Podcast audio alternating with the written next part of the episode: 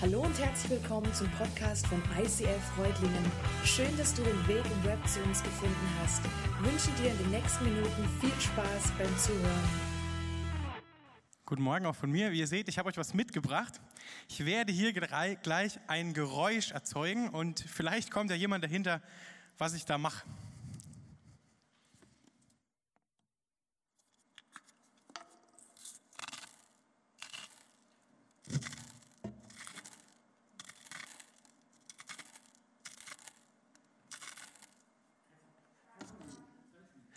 Ja, richtig. Ich habe eine Salzmühle mitgebracht. Kurz umbauen.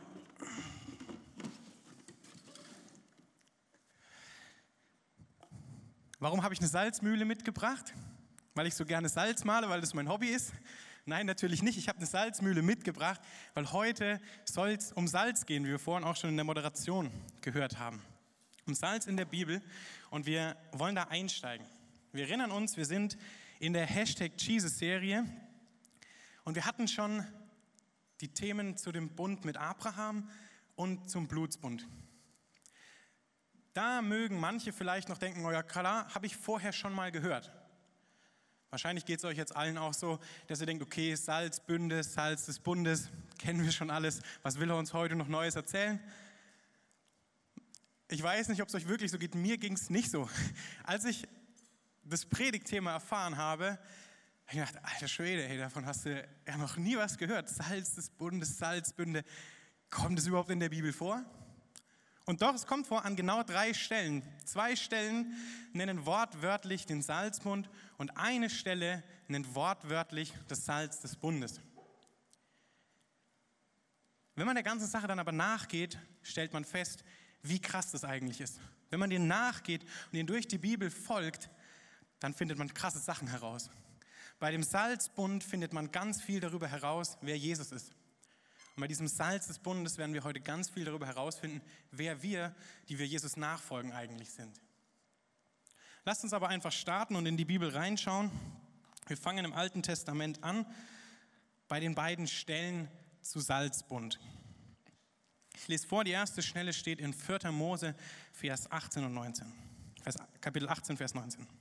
Da steht, alle Abgaben von den heiligen Gaben, die die Israeliten Jahwe bringen, habe ich dir, dem Hohepriester Aaron und deinen Familienangehörigen gegeben.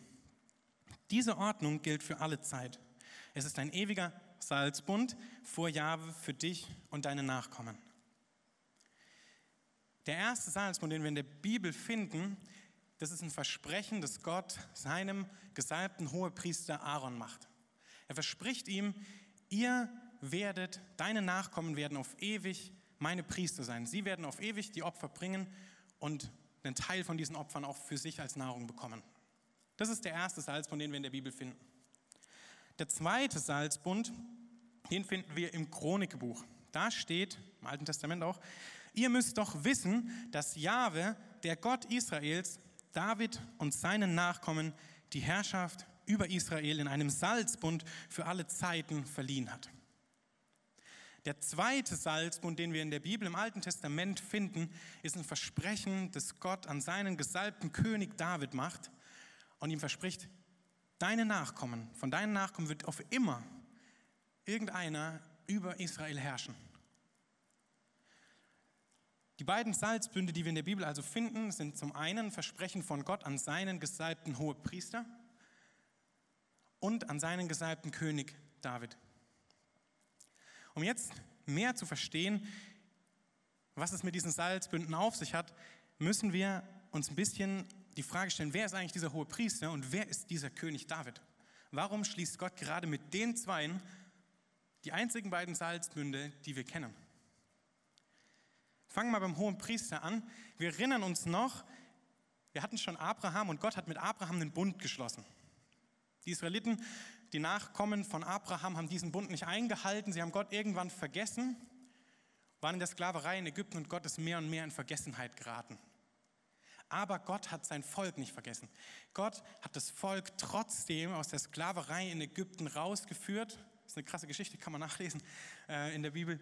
Hat sein Volk aus der Sklaverei in Ägypten rausgeführt und hat gesagt, ich möchte den Bund mit euch erneuern oder einen neuen Bund machen. Ich mache mit euch einen Bund und den hat er mit Mose am Berg Sinai geschlossen. Und da wusste Gott aber schon, auch jetzt werden es die Israeliten nicht einen einzigen Tag schaffen, mir wirklich den Bund zu halten, mir wirklich zu vertrauen, bis ins Letzte. Sie werden es nicht schaffen. Seit dem Sündenfall ist das für keinen Menschen mehr möglich. Also hat Gott gesagt, okay, ich setze stellvertretende Opfer ein. An eurer Stadt könnt ihr ein Tier opfern, vor mich bringen und um Vergebung bitten. Und dann könnt ihr mit mir im Bund bleiben, weil das Tier für euch stellvertretend gestorben ist. Allerdings konnte das nicht einfach jeder so mal vor Gott bringen, der jetzt aus dem Bund rausgefallen ist und den Bund gebrochen hat, denn eigentlich wäre die Folge von diesem Bundesbruch ja tot. Deswegen muss ja auch was sterben. Und eigentlich müsste die Person, wenn sie vor Gott kommt, in seine Gegenwart tritt, sterben, weil sie den Bund gebrochen hat. Deshalb hat Gott die hohen Priester eingesetzt. Der erste davon war Aaron und hat ihn gesalbt und hat gesagt, du bist der, der zu dir kommen und zu deinen Familienangehörigen kommen die Leute und werden ihre Opfer zu dir bringen. Du schlachtest die, trittst vor mich und bittest um Vergebung für das Volk. Du bittest, dass ich dieses Opfer annehme. Du bist also der Vermittler zwischen mir und dem Volk. Und dann werde ich dem Volk vergeben und ich werde mich mit ihm versöhnen. Das Volk darf weiter mit mir im Bund bleiben, mit mir in Beziehung leben. Diese Aufgabe von diesem gesalbten Hohepriester war also mit Gott in Kontakt treten und für das Volk einstehen, dass Gott es nicht vernichtet. Aber wer war dieser König David, dieser gesalbte König David? Dazu müssen wir ein bisschen weitergehen im Alten Testament. Irgendwann wollte das Volk einen König. Gott hatte einen ersten König gesalbt und eingesetzt, König Saul. Der hat am Anfang Gott vertraut und war in seinem Bund, aber das hat nicht auf Dauer gehalten. Saul hat Gott irgendwann die Treue gebrochen, er hat ihm nicht mehr wirklich auf ihn gehört und deswegen hat Gott einen neuen König gesalbt den König David, der König wurde. Und der war so ein ganz anderer König als Saul. Gott selbst sagt über David, David ist ein Mann nach meinem Herzen. David hatte auch seine Fehler, aber David hat Gott immer vertraut. David, David hat Gott die Treue gehalten. Und deswegen hat Gott ihm es geschenkt, dass er über, seine, über die Feinde von Israel siegt. Durch ihn, weil er Gott vertraut hat, kam Frieden ins Land. Er hat das Land gut regiert und es kam Wohlstand ins Land. Das ist dieser König David, mit dem Gott den zweiten Salzbund schließt. Jetzt gehen wir ein bisschen weiter in der Geschichte von Israel im Alten Testament. Wir stellen dort fest, weder die Nachkommen von Aaron noch die Nachkommen von David bleiben Gott wirklich auf, auf immer treu. Und es kommt sogar so weit, dass sie eigentlich das Volk, das ja Gottes Volk ist, von Gott wegbringen, dazu, dass sie Götzen dienen. Daraufhin schickt Gott dem Volk Propheten, die sagen, hey, kehrt zu Gott um, sonst wird dir in die Gefangenschaft kommen. Und das passiert auch, weil das Volk nicht umkehrt, kommt es in die Gefangenschaft in Babylon. Und es scheint so, wie wenn dieser Salzbund gebrochen ist, wie wenn Gott seinen Bund hier nicht hält, weil es keinen König mehr gibt, der von der Nachfolge von David ist, der über Israel herrscht. Und es gibt auch keinen Priesterkult mehr, wo Nachkomme von Aaron ein Priester ist, wie im Salzbund versprochen wird. Aber dann bekommt ein Prophet in diesem Gefangenschaft in Babylon eine Vision von Gott. Gott hat sein Volk nicht vergessen. Und er sieht in der Vision zwei Männer, zwei gesalbte Männer von Gott. Er sieht einmal einen gesalbten hohen Priester und er sieht einmal einen gesalbten König. In der Folge von diesen beiden, mit denen Gott einen Salzbund geschlossen hat. Und er sieht, und die Propheten, das ist auch die Botschaft der Propheten, diese, die da kommen, werden dem Volk Frieden bringen. Sie werden die Feinde besiegen und sie werden der Vermittler für einen neuen Bund sein. Sie werden den Bund mit Gott erneuern. Das wird kommen. Diese Prophezeiung gab es damals in diesem babylonischen Exil. An der Stelle ist interessant vielleicht ähm, zu wissen, dass Gesalbter letztlich die Übersetzung von Messias ist. Gesalbter ist die Übersetzung von Messias. Und da werden wahrscheinlich jetzt mehrere hellhörig und denken sich, ah, Messias, das kenne ich doch aus dem Neuen Testament. Genau, wir kennen einen Messias. Oder besser gesagt, den Messias, Jesus Christus aus dem Neuen Testament. Aber wer von beiden ist er jetzt? König oder Priester? Und dazu schauen wir am besten mal die Abstammung von Jesus an. Wir finden nämlich heraus, dass Jesu Adoptivvater, wenn wir ins Lukas-Evangelium schauen, dass Jesu Adoptivvater Josef ein Nachkomme von diesem gesalbten König David war. Er war Nachkomme von diesem gesalbten König David. Und der Engel sagt sogar Maria, Jesu leiblicher Mutter, sagt er vorher, als er sagt, hey, du wirst schwanger werden, in Lukas 1, du wirst schwanger werden und einen Sohn zur Welt bringen, den du Jesus nennen sollst. Er wird große Autorität haben und Sohn des Höchsten genannt werden. Gott wird ihn die Königsherrschaft seines Stammvaters Davids weiterführen lassen. Für immer wird er die Nachkommenschaft Jakobs regieren. Seine Herrschaft wird nie mehr zu Ende gehen. Jesus ist also dieser Königsmessias, den Zachariah sieht. Und er ist gleichzeitig auch die Erfüllung von dem Bund, den Gott mit David macht. Denn er ist ja, denn es wird hier gesagt, für immer wird er die Nachkommenschaft Jakobs regieren und seine Herrschaft wird nie mehr zu Ende gehen. Jesus ist der König, den Gott vorhersagt, schon im Alten Testament. Wer ist dann aber dieser Priester Messias? Wer ist es? Dazu schauen wir uns mal die Vorfahren von Maria an. Aus dem ersten Kapitel in Lukas geht hervor, dass Maria eine Nachfahrin von diesem gesalbten Hohepriester Aaron war, mit dem Gott auch einen Salzmund, den anderen Salzmund im Alten Testament schließt. Und wir finden auch in Hebräer 7 eine Stelle dazu, wo steht, es gibt noch einen weiteren Unterschied. Nach der alten Ordnung musste es viele Priester geben. Denn wenn einer starb, musste ein anderer seinen Platz einnehmen. Jesus aber bleibt in Ewigkeit. Sein Priestertum wird nie enden. Deshalb kann er auch alle, die durch ihn zu Gott kommen, vollkommen retten, weil er immer lebt, um sich für sie einzusetzen. Jesus aber bleibt in Ewigkeit. Sein Priestertum wird nie enden. Jesus ist also nicht nur die Erfüllung von der Vorhersage für den Gesalbten, für den Messias König, sondern auch für den Messias Priester. Er ist es, der beide Linien zusammenführt, der beide Salzbünde erfüllt und der die Prophezeiung in einer Person erfüllt. Er ist es. Was heißt das jetzt für uns? Was heißt das konkret, wenn Jesus der ewige hohe Priester ist und der ewige König? Dazu müssen wir uns erinnern, wer war dieser hohe Priester? Was war seine Aufgabe? Die Aufgabe von dem hohen Priester war, für das Volk zu vermitteln vor Gott zu treten, um Vergebung zu bitten, das Opfer zu bringen und Gott zu bitten, dass das Volk mit ihm in Beziehung bleiben kann. Diese Aufgabe übernimmt Jesus für uns, für dich und mich. Jesus ist der ewige hohe Priester. Er tritt vor Gott und bringt das Opfer und er hat sogar sich selbst am Kreuz geopfert. Er tritt vor Gott und bringt sich selbst als Opfer hin für uns, damit jeder, der an ihn glaubt, mit Gott im Bund sein kann und nicht sterben muss auf ewig. Und wenn wir weiterschauen, wenn wir, wenn wir gucken nochmal, wer ist dieser David?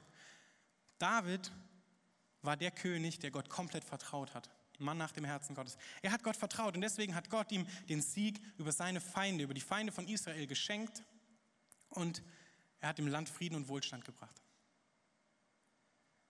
Wenn Jesus die Verheißung dessen ist, dann schauen wir an, wer Jesus ist. Jesus ist der, der am Kreuz, bis zum Kreuz treu war. Er hat seinem Vater vertraut, er ist bis ans Kreuz in den Tod gegangen und ist wieder auferstanden.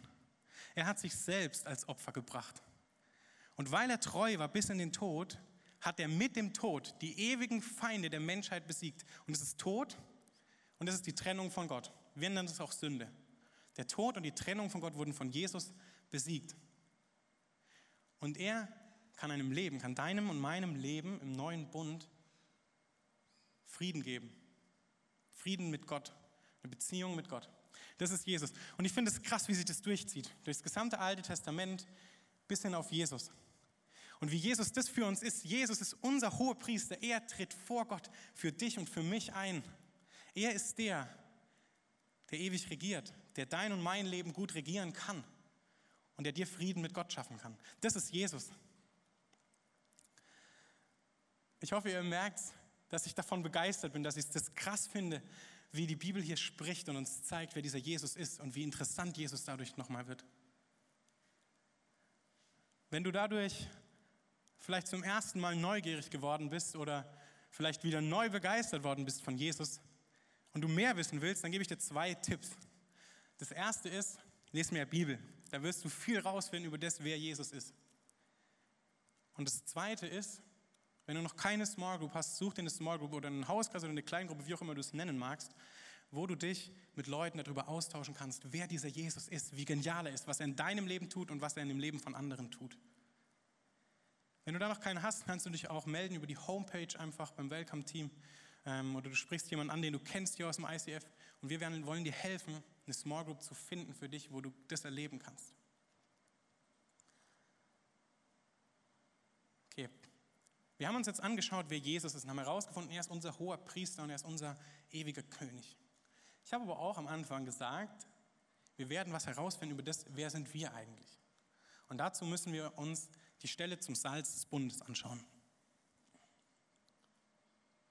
Keine Sorge, kein Ratespiel, ich habe einfach nur Durst. Dazu schauen wir uns die eine Stelle an, die wir finden im Alten Testament. Die Stelle finden wir in 3. Mose 2, Vers 13. Da steht, alle Opfergaben deines Speiseopfers sollst du mit Salz salzen und sollst das Salz des Bundes deines Gottes auf deinem Speiseopfer nicht fehlen lassen. Bei allen deinen Opfern sollst du Salz darbringen. Die Priester und das gesamte Volk Israel wird dazu aufgefordert, wenn ihr opfert, dann sollt ihr auch Salz dazu machen. Ganz ehrlich, ey, das wusste ich vor der Predigt nicht mal mehr. Und ich habe das mal gelernt. Also, äh, die sollen das Salz zu jedem Opfer dazu tun. Aber warum? Warum soll das Salz dazu? Wir erinnern uns, diese Opfer sollten stellvertretende Opfer sein für die Person, die den Bund übertreten hat, damit sie mit Gott im Bund bleiben kann. Sie repräsentiert also eigentlich den Tod des Menschen.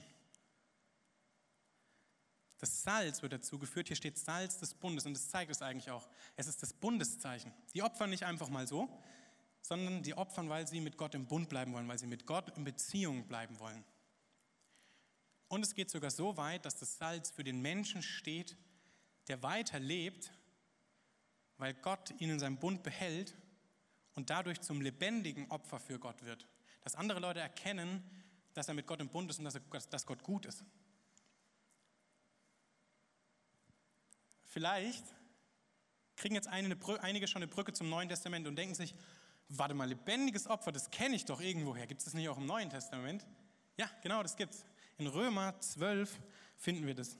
Da steht nämlich, weil Gott uns solches Erbarmen geschenkt hat, liebe Geschwister, ermahne ich euch nun auch, dass ihr euch mit Leib und Leben Gott als lebendiges und heiliges Opfer zur Verfügung stellt. An solchen Opfern hat er Freude und das ist der wahre Gottesdienst. Das Neue Testament sagt also, wir sind das lebendige Opfer für Gott, das, wodurch andere Leute erkennen, dass, dass es einen Bund mit Gott gibt und dass Gott gut ist. Aber wie komme ich dahin? Nochmal, damit wir es wirklich nachvollziehen können, wie komme ich dahin, lebendiges Opfer und was heißt es eigentlich, lebendiges Opfer zu sein? Weil das ist ja jetzt irgendwie schon ein bisschen kryptisch. Dazu erinnern wir uns wieder, die stellvertretenden Opfertiere sollten, mussten quasi geopfert werden, damit der Mensch nicht sterben muss. Das Neue Testament erklärt uns, dass dieses Opfer in Jesus gebracht wird. Jesus, wenn er am Kreuz stirbt und wieder aufersteht, ist er das, ist er das Opfer, das stellvertretend für uns stirbt. Und das Neue Testament erklärt uns auch, dass alle Opfer im Alten Testament eigentlich nur auf Jesus hinweisen. Eigentlich sind diese Opfer nicht aus sich heraus wirksam, sondern sie sind nur rückwirkend wirksam, weil Jesus das einzig wahre Opfer ist. Und die Leute, die damals geopfert haben, eigentlich schon an die Verheißung geglaubt haben, dass einer kommen wird, der wirklich sich opfert. Okay. Wenn Jesus jetzt das Opfer ist und zu jedem Opfer soll Salz dazu kommen, ist ja die Frage, wo ist das Salz? Das wussten die Juden, da muss Salz dazu. Wo ist das Salz? Und da passiert jetzt eben das Krasse. Jesus sagt nämlich zu seinen Jüngern in Matthäus 5, Vers 13a und 16b, ihr seid das Salz der Erde.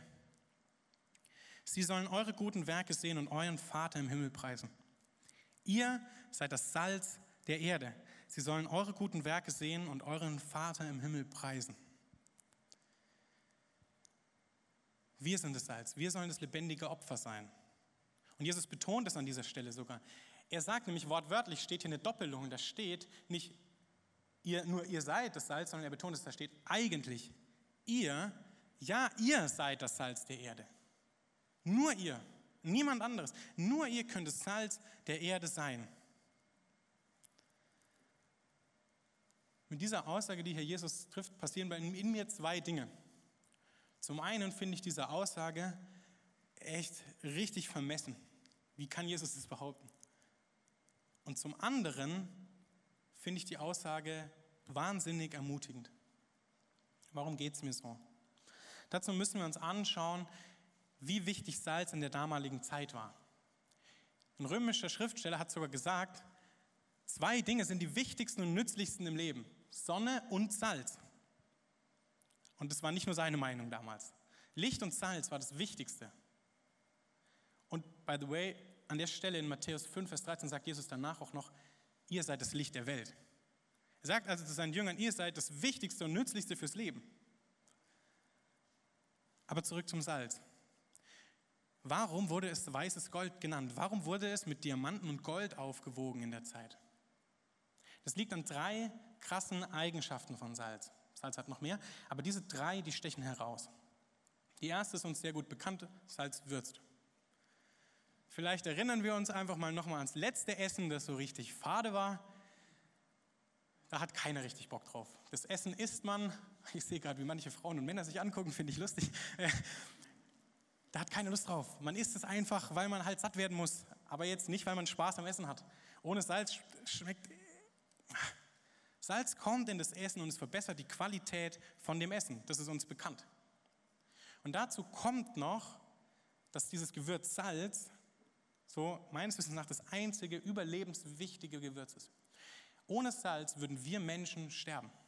Das haben manche Urvölker sich auch als Foltermethode genutzt. Die haben dann dem Essen das Salz entzogen, noch das letzte, haben das den Gefangenen gegeben. Nach acht bis zwölf Tagen wurden die verrückt, nach drei Wochen sind die dann circa gestorben. Salz ist überlebenswichtig und es bringt das, in was es reinkommt, zu einer besseren Qualität. Wenn Jesus also sagt, ihr seid das Salz der Erde, sagt er damit, ihr seid die, die den Menschen erst Leben mit Qualität geben. Ihr seid die, die für das Leben für den Menschen essentiell sind. Euch gibt, geht nicht, ihr, ihr seid nicht wegzudenken. Es ist unwahrscheinlich wichtig, dass es euch gibt. Möglicherweise merkst du jetzt schon, warum das so vermessen ist. Wenn nicht, es geht noch weiter. Die zweite Eigenschaft von Salz ist nämlich Salz konserviert. Und es war damals in diesem Kulturkreis das einzige Konservierungsmittel, was es eigentlich so gab. Wenn also der hohe Beamte in Rom den Petrifisch, der damals eine richtige Delikatesse war, aus dem See Genezareth haben wollte, musste der zwölf Tage transportiert werden. Ihr könnt euch vorstellen, wie so ein Fisch, wenn man nichts mit ihm macht, nach zwölf Tagen aussieht. Den will keiner mehr essen. Das ist eklig. Deswegen wurde der mit Salz gepökelt und konnte so immer noch gegessen werden, wenn er dann ankam. Salz stoppt den Verwesungsprozess von den Sachen. Und wenn wir daran denken, als wir das letzte Mal vielleicht so ein verschimmeltes Pausenbrot in der Brotbox gesehen haben oder wenn wir äh, ein verschimmeltes Gemüse im Kühlschrank gesehen haben, das ist echt eklig. Und ich glaube, das hat auch den Grund, weil uns dieses Verwesen, dieses Faulen daran erinnert, dass alles auf dieser Erde vergänglich ist. Jeder und alles auf dieser Welt wird irgendwann verwesen. Du und ich werden irgendwann verwesen. Die Menschen sterben. Das ist ganz normal. Das will aber keiner wissen. Und Jesus sagt hier, wenn er sagt, ihr seid das Salz der Erde, sagt er, ihr seid die, die dem Verwesungsprozess dieser Welt, die dem Sterben in dieser Welt etwas entgegenzusetzen haben. Das ist eine krasse Aussage. Aber es geht noch weiter, denn Salz reinigt auch. Wir kennen das vom Rotweinfleck im Teppich, da kann man das machen, oder vom weißen Hemd, wenn da Rotwein draufkommt. Mann, das kennst du vielleicht vom Spezialsalz in der Spülmaschine.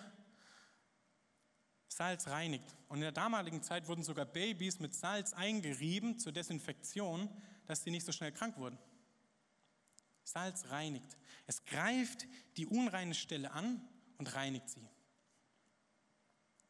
Wenn Jesus also hier sagt, ihr seid das Salz der Erde, sagt er, ihr seid das Reinigungsmittel für die Menschen. Ihr könnt der Menschheit Reinigung geben, Reinheit vor Gott.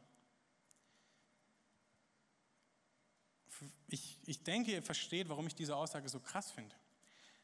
Weil überlegt mal, jetzt würde jemand bei euch klingeln oder eine Truppe würde öffentlich von sich behaupten, wir sind das Salz der Erde. Wir sind die, die dem Leben überhaupt erst Qualität gibt. Wir sind die und nur wir sind die, die dem Sterben was entgegenzusetzen haben. Und nur wir, wir sind die, die wirklich Reinigung bringen kann vor Gott. Also wer so eine Aussage bringt, da würde ich wahrscheinlich erstmal sagen, du spinnst. Und in manchen Fällen wäre es wahrscheinlich sogar ein Fall heutzutage fürs Gericht, weil es gibt heute niemand mehr, der von sich behaupten darf, ich habe die Wahrheit. Ihr versteht, warum ich das so krass finde, wenn Jesus das hier sagt. Weil es kann niemand von sich behaupten. Ich kann nicht von mir behaupten, ich bin das Salz der Erde. Du kannst nicht von dir einfach mal so behaupten, ich bin das Salz der Erde. Das geht eigentlich nicht, das kann keiner von sich behaupten. Das ist einfach zu krass. Aber jetzt kommen wir zu dem Punkt, was mich daran so ermutigt. Es sagt ja nicht irgendwer. Es sagt ja nicht ich über mich oder ich über dich oder du über mich oder irgendein Mensch sagt es ja nicht. Das sagt Jesus. Jesus sagt es. Er sagt, ihr, ihr seid das Salz der Erde, ihr, die ihr mir nachfolgt. Jesus, der der Sohn Gottes ist, der Gott selbst ist. Jesus, der unser ewiger hoher Priester ist, unser ewiger König. Er, der sich selbst für uns hergegeben hat. Er sagt, ihr, ja, ihr seid das Salz der Erde. Und auch nur er kann das sagen.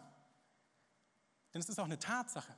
Er sagt nicht, werdet das Salz der Erde oder ihr sollt das Salz der Erde sein. Er sagt, nein, ihr seid, ihr seid das Salz der Erde. Und es kommt nicht aus uns heraus, das weiß Jesus.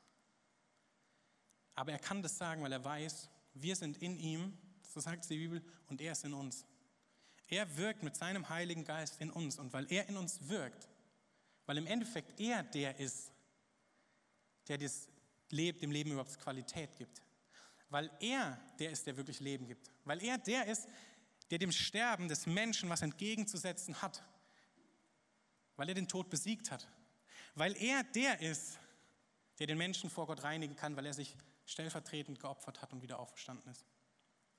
Weil dieser Jesus in uns lebt und weil er das weiß, und weil er durch uns wirkt, sagt er, ihr, ja, ihr seid das Salz der Erde, ihr seid nicht wegzudenken. Ihr seid das Salz der Erde. Euch braucht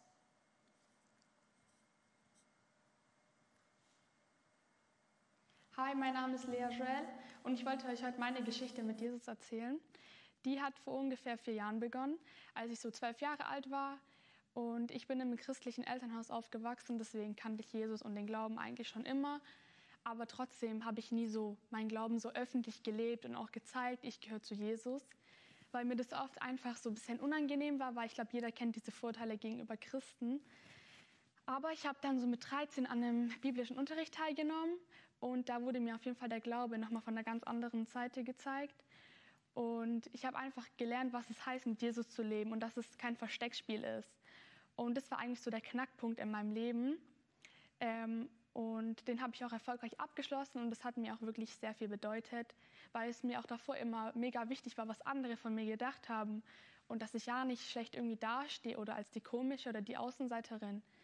Und dann sind wir hier ins ICF gekommen und hier wird ja immer so von dem Next Step geredet. Und ich habe mir so gedacht, was ist eigentlich mein Next Step? Und dann ist mir aufgefallen, mein Glauben öffentlich zu leben. Und passend dazu habe ich mir gedacht, könnte ich mich ja taufen lassen, weil man bei der Taufe nämlich vor der sichtbaren und unsichtbaren Welt bekennt, dass man zu Jesus gehört. Und das habe ich dann gemacht vor gut zwei Jahren. Und das war wirklich die beste Entscheidung für mich, weil seit dem Zeitpunkt ist es mir wirklich egal, was andere von mir denken. Ich mache einfach mein Ding, weil die einzigste Meinung, die mir wichtig ist, ist von meiner Familie und von Gott. Und ich denke, wenn das jeder Mensch begriffen hat, dann ist das Leben viel einfacher.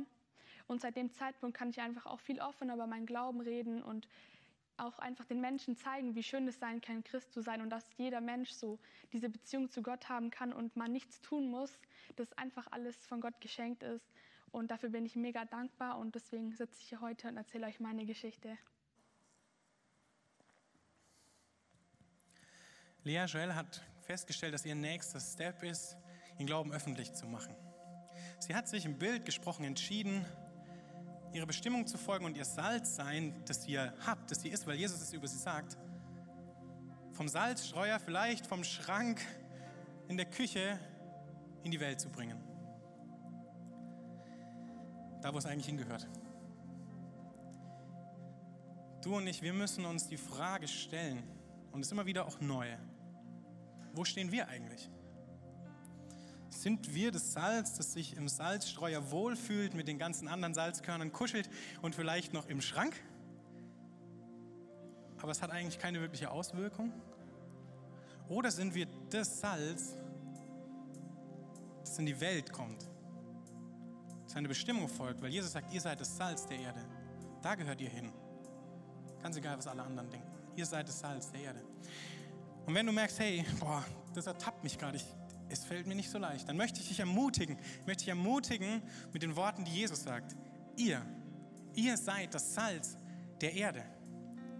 Ihr sollt hingehen, sollt mit eurem Leben auf Gott hinweisen. An euren Taten werden Menschen erkennen, wer Gott ist und wie gut Gott ist. Er ist der, der es macht. Gott ist gut. Und ihr seid Salz. Ihr könnt es zeigen mit eurem Leben. Deshalb möchte ich euch ermutigen, fangt an, euer Christsein furchtlos zu leben. Und fangt an, dass dadurch Leute erkennen können, wie gut Gott ist. Und dass dadurch dann euer Umfeld positiv verändert werden kann. Dazu möchte ich euch heute einladen.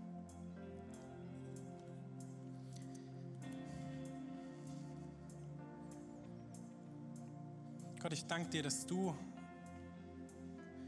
in der ganzen Bibel steckst. Ich danke dir, Jesus, dass du unser ewiger hoher Priester bist, dass du nie aufhören wirst, vor Gott für uns einzutreten, dass du selbst das Opfer gebracht hast. Ich danke dir, dass du der ewige König bist, der mein Leben und unser Leben gut regieren kann. Ich danke dir, dass du unsere Feinde besiegt hast.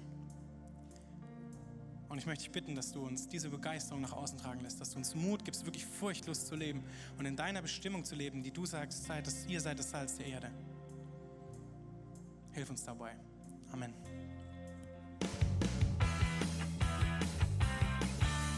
ICF Reutlingen sagt Dankeschön fürs Reinklicken. Weitere Infos findest du unter www.icf-reutlingen.de.